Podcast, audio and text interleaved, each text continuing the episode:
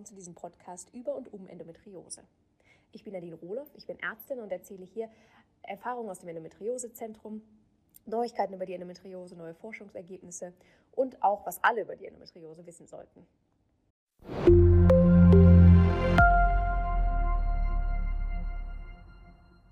Herzlich willkommen zu einer neuen Podcast-Folge. Nachdem es letzte Woche darum ging, welche Ernährungsmöglichkeiten bei Endometriose bestehen, geht es diese Woche darum, wie man diese Ernährung langfristig gut umsetzen kann, also wie die Umstellung gelingt. Und dafür habe ich auch ein paar Tipps und Tricks von unseren Ernährungsberatern mitgebracht und manche davon werden euch vielleicht überraschen. Es handelt sich wieder um einen Mitschnitt aus dem Facebook Live Video, das ich in der Endometriose Gruppe Endometriose verstehen, beobachten, austauschen gehalten habe. Es ist eine Facebook Gruppe ähm, und viel Spaß dabei.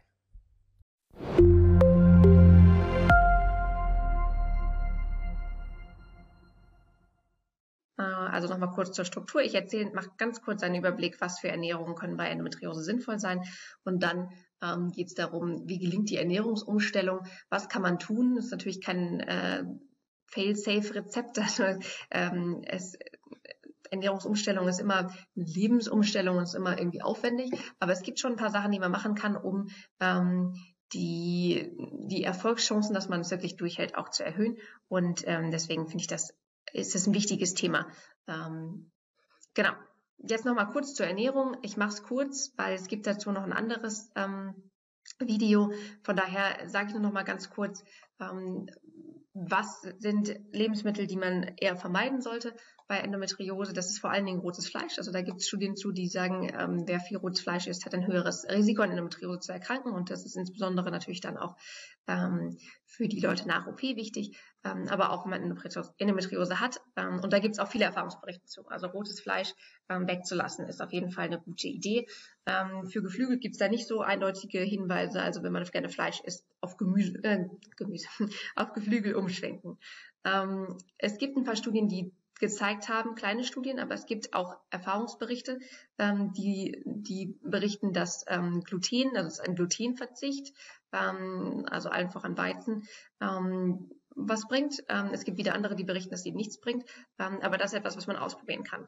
Ähm, und ansonsten gilt ähm, für die Endometriose, ähm, dass es sinnvoll ist, frischen Seefisch zu essen. Ja? Ähm, nicht zu häufig wegen der Schwermetalle, aber die Omega-3-Fettsäuren sind auf jeden Fall positiv. Also das heißt, die findet man sowohl in Seefisch als auch in roten, Meer, in roten Algen. und aber auch ähm, es gibt es auch als Kapseln, aber aus der Ernährung ist natürlich immer schöner. Ansonsten ist auf tierische Fette verzichten immer eine gute Idee. Ne? Äh, fettarme Milchprodukte sind wohl okay, ähm, aber keine fetten Milchprodukte ähm, und keine Transfettsäuren. Das ist auch ein ganz wichtiger Punkt. Das heißt, Transfettsäuren sind ja in Fastfood, aber auch in vielen anderen industriell gefertigten Produkten, früher auch in Margarine und so. Ähm, das heißt, wenn man selber kocht, hat man da schon einen ganz guten ähm, ja, einen ganz guten Effekt erzielt, aber auch so was wie frittierte Sachen, Chips und so weiter. Ähm, und dann ist natürlich wichtig, viel frisches Gemüse, viel frisches Bioobst. Also diese Fünferregel äh, hat da nochmal eine ganz besondere Bedeutung, weil ähm, gerade Vitamin C, aber auch viele sekundäre Pflanzenfarbstoffe, sowas wie äh, Resveratrol, ähm, das so besonders in bunten Gemüse ist, also Resveratrol zum Beispiel eher so in so etwas wie Blaubeeren, ähm, ja, hat eine gute Wirkung auf Endometriose. Da gibt es auch schon tatsächlich kleinere spezifische Studien zu. Ähm, und deswegen viel Obst, viel Gemüse, ähm, am besten keinen Kohl. ähm, das sind so die Sachen, die am wichtigsten sind. Beim Obst ist wichtig, auf Bio-Obst zu achten. Das ist zwar manchmal ein bisschen aufwendiger, ähm, aber es konnte schon auch gezeigt, äh, oder es ist die, liegt die Vermutung nahe, weil es Studien gibt, wo Zitrusfrüchte einen sehr positiven Effekt hatten und, Zitrus, und Studien, wo es Zitrusfrüchte gab, die einen nicht so hohen Effekt hatten, dass gerade auch diese äh, Pflanzenschutzmittel, die man auf Nicht-Bio-Obst findet, da ähm, den Effekt quasi wieder aufheben, dadurch, dass sie einen negativen Effekt haben. Also Bio-Obst und Biogemüse ist eine gute Idee. Ähm, genau. Es wenn ihr das schon so hört, viel Gemüse, wenig tierische Fette, weniger Fleisch, dann gibt es halt auch Leute, die wirklich ähm, da eine vegane Ernährung anstreben, kann man machen. Es gibt nicht so viele große Untersuchungen dazu, ähm, aber es gibt Leute, die sagen, ihnen hat das sehr geholfen. Ähm, dann gibt es noch entzündungshemmende ähm, Lebensmittel, die sich lohnen, ähm, viel zu essen, äh, auch sowas wie Ingwer, Kurkuma. Ähm, es gibt und es gibt natürlich bei Reizdarm auch wenn man gleichzeitig Reizdarm hat, äh, die Low Food Map Diät. Ähm, die auch bei Endometriose und Reizdarm, da gibt es Studien zu, ähm, gute Ergebnisse erzielt hat. Also es gibt quasi diese allgemeine Endometriose-Ernährungsregeln. Ähm, allein das anzuwenden, also kein rotes Fleisch mehr, ähm, vielleicht wenig Gluten, viel frisches Gemüse ist ja auch schon eine große Umstellung für viele. Ähm, und ähm, ja, wenn man gleich auf die vegane Ernährung geht, dann ist natürlich noch eine größere Umstellung. Also das ist nichts, was man mal eben so im Vorbeigehen macht, zumindest die meisten nicht. Manche sind da vielleicht die Ausnahme. Und deswegen ist es ähm, wichtig, dass man sich da darüber Gedanken macht, wie kann man das so erreichen. Und manches davon kann man vielleicht auch auf andere Dinge anwenden, die man umstellen möchte. Mhm. Kommen wir zum nächsten Punkt. Ernährungsberatung, wann macht das Sinn? Das ist natürlich eine individuelle Sache. Also wenn man darüber nachdenkt, dann lohnt es auf jeden Fall, sich beraten zu lassen. Es wird oft auch von Krankenkassen erstattet, kommt immer so ein bisschen auf die ähm, Indikation an. Ähm, aber wer zum Beispiel Reizdarm hat, wird es auf jeden Fall erstattet. Und sonst muss man da mal mit seiner Krankenkasse reden. Ähm, und ja, gerade bei so großen Ernährungsumstellungen, wie wenn man wirklich vegan wird, dann macht es auf jeden Fall Sinn, weil man hat erstens ähm, jemanden an der Seite, der einen auch berät und unterstützt, ähm, zu dem man regelmäßig Kontakt haben kann, der quasi noch so ein bisschen Cheerleader äh, ist und ähm, einem auf die Finger schaut. Und gleichzeitig ist es aber halt auch so, ähm, dass man bei einer Ernährungsumstellung, gerade wenn man in die vegane Richtung geht, ähm, auch gucken muss, dass man keine Mangelernährung bekommt. Und da können Ernährungsberater sehr hilfreich sein, ähm, einfach weil sie mit einem genau gucken, was was isst du jetzt, was wirst du dann essen, ja, und worauf solltest du genau achten. Ähm, es gibt da zwar Bücher zu, wir haben da auch Artikel zu, aber das ersetzt natürlich nicht ähm, das direkte Gespräch. Ja. Also je größer die Ernährungsumstellung für dich, desto eher ähm, bietet sich eine Ernährungsberatung an. Ähm, und ich glaube, es ist halt wirklich eine gute Idee, weil die wirklich sich auch mit einem hinsetzen und sagen, was hast du die letzten Tage gegessen und wie könnte man das so umbauen? Das ist halt etwas, was auch wirklich gut funktioniert, weil es sich an, an deine Lebensgewohnheiten angepasst hat dann. Genau. Ähm, wichtig bei den Ernährungsberatern ist, ähm, wie erkennt man einen guten Ernährungsberater? Ähm, Ernährungsberater ist kein geschützter Begriff. Das heißt, jeder darf sich Ernährungsberater nennen, ob er jetzt Ahnung hat oder sie von Ernährung oder nicht. Und ähm, ja, es gibt so ein paar, paar Sachen, an denen man das erkennt. Natürlich gibt es offizielle Zertifizierung. Ja? Ähm, es gibt Verbände von Ernährungsberatern, die sich ähm, die Zertifizierung anbieten. Da kann man sich über die Zertifizierung dann informieren, ob das seriös ist. Ähm, es gibt auch offizielle, es gibt Ernährungswissenschaftler, die haben das studiert, Ökotrophologen, letztendlich ähm, ungefähr das ja, sehr ähnliches ähm, Studium. Und dann gibt es noch ausgebildete Diätassistenten. Ähm, das sind alles, wenn man diese Begriffe liest, das ist schon mal ein gutes Zeichen. Ne? Ähm, gutes Zeichen ist auch, wenn die von der Krankenkasse anerkannt werden, weil die Krankenkasse macht ja quasi diese Prüfung. Die geben ja das Geld nicht jedem, der ähm, behauptet, er wisse Bescheid über gesunde Ernährung. Das heißt, ähm, da sind Krankenkassen auch immer so ein guter Leit, so ein gutes Leitbild, was die Krankenkassen gut finden, das ist auch auf jeden Fall ordentlich zertifiziert und äh, da hat jemand eine gute Ausbildung ähm, und ähm, da kann man da, dann mit einem großen, einer großen Wahrscheinlichkeit davon ausgehen, dass der oder diejenige auch wirklich Ahnung hat. Das ist natürlich kein kein ja, hundertprozentiger Faktor, aber ist auf jeden Fall ein notwendiger Faktor, würde ich sagen. Ähm, worauf man auch achten sollte, ist, dass da nicht großartig Produkte verkauft werden. Ähm, das können natürlich auch Leute machen mit einer Zertifizierung, aber hm, es ist eigentlich eher, ja, eher nicht so ein gutes Zeichen, finde ich, wenn gleichzeitig die eigenen Nahrungsergänzungsprodukte, also ist kein gutes Zeichen, ähm, da gleichzeitig mit angeboten werden und man dann die auch noch dazu bekommt. Weil erstens ist es auf jeden Fall sinnvoll, wenn möglich. Das ist bei veganer Ernährung nicht immer möglich, bei manchen Vitaminen, aber ähm, die meisten Sachen kann man halt doch gut aus der Ernährung bekommen. Und das ist immer auch in Studien dem vorzuziehen, dass man das als Kapsel nimmt wenn man es, wenn es nicht anders geht, dann nimmt man es natürlich als Kapsel. Aber wenn dann gleich die eigenen ähm, Medikamente angeboten werden, ähm, spricht das nicht für so eine große Seriosität. Genau, das sind so die wichtigsten Punkte. Und dann würde ich natürlich auch immer fragen, ob da wirklich ähm, viel Erfahrung mit Endometriose oder Reizdarm oder was besonders eure Probleme sind vorliegen. Denn nicht alle, äh, Ernähr also Ernährungsberater sind auch spezialisiert. Also es gibt ähm, gibt ja bestimmte Erkrankungen, wo man bestimmte Diäten einhalten muss. Und ähm, das, das kann sich auch von dem unterscheiden, äh, was, was wir hier besprochen haben. Insgesamt ist es aber natürlich so, dass die, naja, die Ernährungsformen, die wir bei Endometriose empfehlen, sich jetzt nicht so stark von der offiziell gesunden, als für alle Menschen gesund anerkannten ähm, Ernährung unterscheiden. In gewissen Punkten ja.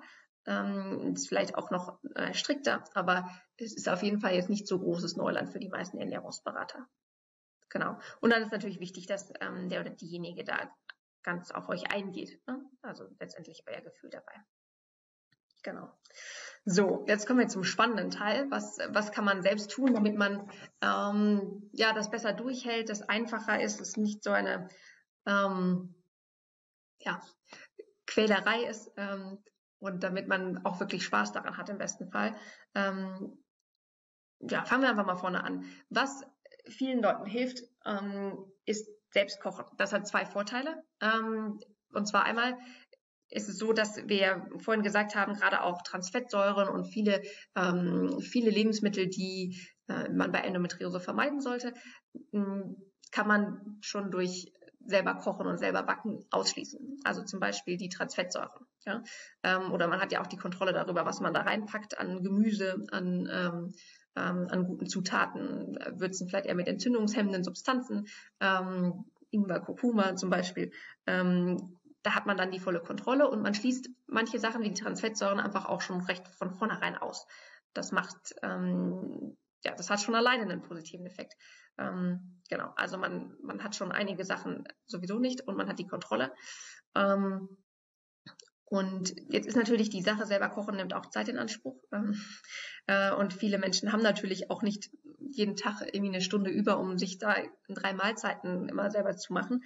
Ähm, da habe ich jetzt natürlich auch keine, ähm, kein Heilmittel, keine extra Stunde, aber zwei Dinge sind da wichtig. Es wirkt so banal, aber es hilft natürlich, ähm, man, erstens, dass man plant, also dass man wirklich sich auch einen Wochenplan macht, ähm, guckt, wo habe ich Zeiten dafür und dann vielleicht für mehrere Tage kocht. Ähm, es gibt sehr gute Meal Prep ähm, Kurse, Bücher, Rezepte äh, bei Chefkoch, ne? ähm, so dass man dann für mehrere Tage kochen kann ähm, und es dann weiter verwenden kann. Kreative Zeitplanung, finde ich, gehört da auch ein bisschen dazu. Es gibt mittlerweile Lieferdienste. Also ich fand, ähm, fand bei so Ernährungsumstellung auch mal ähm, schwierig, wann kauft man überhaupt ein? Das ist ja nicht nur das Kochen, sondern muss ja auch das Einkaufen. Ähm, und es gibt auch zum Beispiel Biohöfe, die, die liefern. Ne? Da hat man gleich auch die, das Bioobst dann dabei. Man hat neue ähm, Gemüsesorten, die man ausprobieren kann.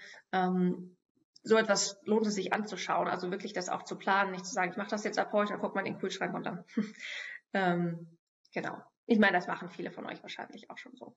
Ähm, was Ernährungswissenschaftler aber immer wieder sagen ist, ähm, was hilft, ist keine kompletten Verbote. Also das heißt, es ist nicht, ähm, ich darf jetzt nie wieder rotes Fleisch essen, sondern erstmal ähm, sagt man vielleicht, man macht das nur noch einmal die Woche. Und man nimmt sich ein, es gibt Leute, die sagen, man nimmt sich einen Tag, wo man, ähm, wo man noch alles essen darf. Also das heißt, man hält sich sechs Tage die Woche dran, dann macht man einen Tag, wo man alles essen darf. Oder ja, man macht sich seine, seine eigene Regel. Es muss aber einfach sein, damit man quasi sich auch ohne groß nachzudenken daran halten kann, dass man sagt, ich esse nur noch einmal die Woche ähm, rotes Fleisch zum Beispiel.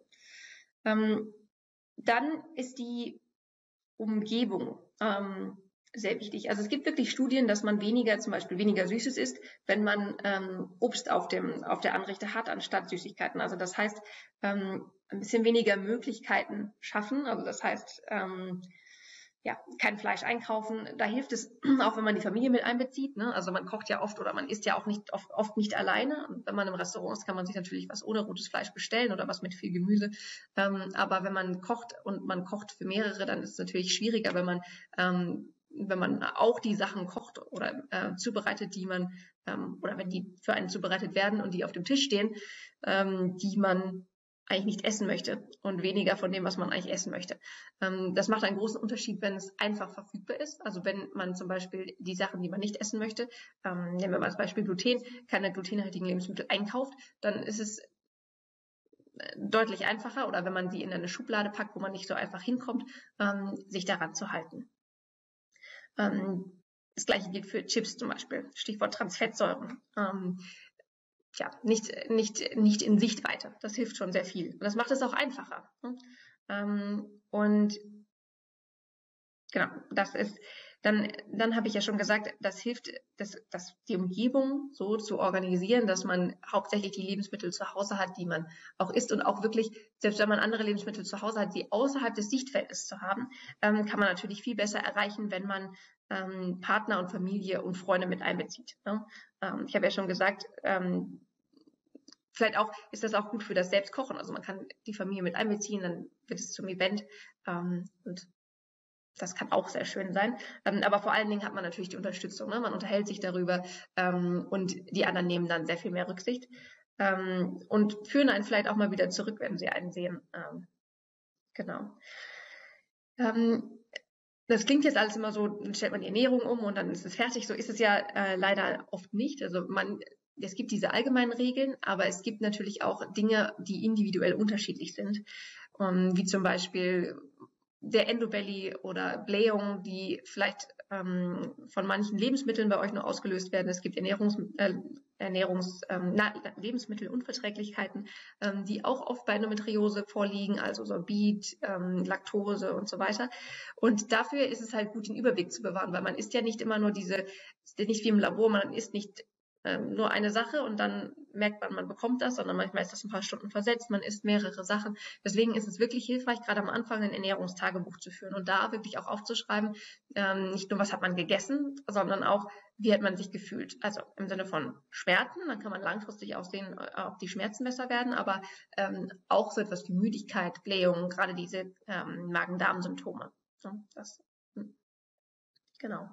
Ähm, und dann ist es auch sehr viel einfacher, Lebensmittelunverträglichkeiten zum Beispiel vielleicht für sich selber auch festzustellen. Ähm, wobei man da natürlich auch ähm, dann einen Test macht. Ne? Also ist, dann schließt sich dann an. Ähm, das letzte ist halt ähm, der letzte Tipp, den ich da noch habe, beziehungsweise den Ernährungsexperten auch immer geben, ist, ähm, dass man das Schritt für Schritt macht. Ja, also das heißt, ähm, Schritt für Schritt in die neue, neue Ernährungs Form, ähm, aber auch Schritt für Schritt in dem Sinne, dass man sich Fehler nicht, ähm, ja, also wenn man doch was gegessen hat, was man nicht essen sollte und dann sogar merkt, ähm, dass es vielleicht ne, wieder schlechter wird, also dass man sich schlechter fühlt, ähm, das dann quasi als Lernerfolg zu sehen und nicht als Misserfolg. Also das ist ja eine, das ist wie eine Fremdsprache lernen, ne? das heißt, ähm, das dauert und das wird, gibt mal gute und mal schlechte Tage und da ist es einfach wichtig, ähm, ja, nett zu sich selber zu sein und ähm, Misserfolge halt anzunehmen und einfach weiterzumachen. Ne? Ähm, zwei, zwei ganz wichtige Sachen habe ich noch zum Schluss. Und zwar ähm, ist das etwas, was unsere Ernährungsexpertin ähm, mir immer erzählt. Und ich finde, das ist ein absolut guter Tipp. Und zwar ist das ähm, keine Kochbücher kaufen. Ne? Ähm, das heißt, man hat man hat ja, wenn man die Ernährung umstellt, dann hat man den Drang, man kauft ein Kochbuch und dann sucht man sich die Rezepte raus und ähm, ja, dann äh, kocht man zwei Tage lang die ganz neuen Rezepte, ähm, kauft irgendwie Sachen ein, die man noch nie zu Hause hatte und ähm, dann geht die Motivation aber runter und man fällt wieder in alte Muster. Ähm, Kochbücher sind natürlich schön für Ideen, ähm, aber eine Ernährungsumstellung mit einem neuen Kochbuch, so funktioniert es halt nicht, sondern es ist viel besser, wenn man seine eigenen Rezepte umbaut. Das heißt, jeder hat seine Lieblingsgerichte, Dinge, die er auch schnell und einfach zubereiten kann sowieso und wofür man die meisten Sachen schon im Haus hat. Ähm, und deswegen ist das, würde ich sagen, der wichtigste Tipp eigentlich des Tages, ähm, dass man seine eigenen Rezepte umbaut. Das heißt, wir haben ja schon über das Planen gesprochen, wenn man sagt, ich koche heute das, das und ich koche diese Woche zum Beispiel das und das, dass man sich hinsetzt und überlegt, passen diese oder am besten man überlegt sich, worauf habe ich Lust, dann macht man den Plan und wenn man dann ähm, und dann prüft man diese Rezepte, ob die in diese Ernährungsform passen. Und ähm, meistens muss man ja nur zwei, drei Sachen austauschen. Ähm, also und dann kann man die Rezepte, seine Lieblingsrezepte, die die nach zu Hause schmecken und nach ähm, ja nach Feierabend zum Beispiel oder nach ähm, nach Spaß, kann man dann ähm, umbauen und dann hat man relativ schnell auch wieder quasi seine alten Rezepte in neuer Form ähm, drin und dann ist es natürlich sehr viel einfacher, das beizubehalten. Ähm, und es wird quasi ja dann zur neuen Routine. Und das ist, glaube ich, so der wichtigste Tipp, ähm, dass man sich da nicht in neue Rezepte reinstürzt, zumindest äh, nicht so doll, sondern wirklich sich seine Rezepte umschreibt. Und ähm, da gibt es auch so Lebensmittelaustauschtabellen, beziehungsweise die kann man sich natürlich auch ähm, selber zusammenstellen, dass man dann, kann man sich auch an den Kühlschrank hängen, ja, ähm, dass man quasi immer, wenn man ein Rezept quasi umschreibt, sagt, okay, für das habe ich das genommen, ähm, das ist etwas wie äh, rotes Fleisch geflügelt, vielleicht der einfachste ähm, die einfachste Sache, dann Nudeln, zum Beispiel, wenn man auf Gluten verzichtet, ähm, Nudeln durch ähm, ja, nicht glutenhaltige Nudeln ähm, oder aber, ähm, dass man, weil wir gesagt haben, so fettarme Milchprodukte, die ähm, fette Sahnesoße ähm, mit Wasser und Milch vielleicht macht. Ähm, genau, also da kann man dann ähm, kreativ werden und so fühlt es sich dann auch gar nicht mehr nach so einer riesigen Umstellung an. Genau. Dann, wenn noch Fragen sind, das war letztendlich das, was ich erstmal ähm, habe. Und wichtig ist einfach nur nochmal der Appell, so etwas, ähm, ja, ist eine Umstellung, also nehmt euch quasi die, die Zeit dazu, ähm, soweit das geht. Ähm, und lasst euch nicht entmutigen, ähm, denn ich glaube, jeder ähm, hat da schon mal versucht, es umzustellen, dann hat es wieder nicht geklappt und dann muss man einfach einfach weitermachen. Ähm, genau ihr schafft das. Und ja, wenn ihr Fragen habt, wie immer unter dieses ähm, Video in die Kommentare. Ich äh, kümmere dann, mich dann darum, antworte oder es gibt ein neues Facebook Live. Und ähm, dann bis zur nächsten Woche.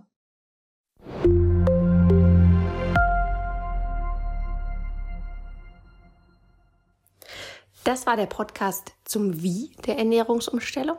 Wenn ihr Fragen habt oder Anmerkungen, dann schreibt mir gerne per E-Mail oder in der Facebook-Gruppe Endometriose verstehen, beobachten, austauschen.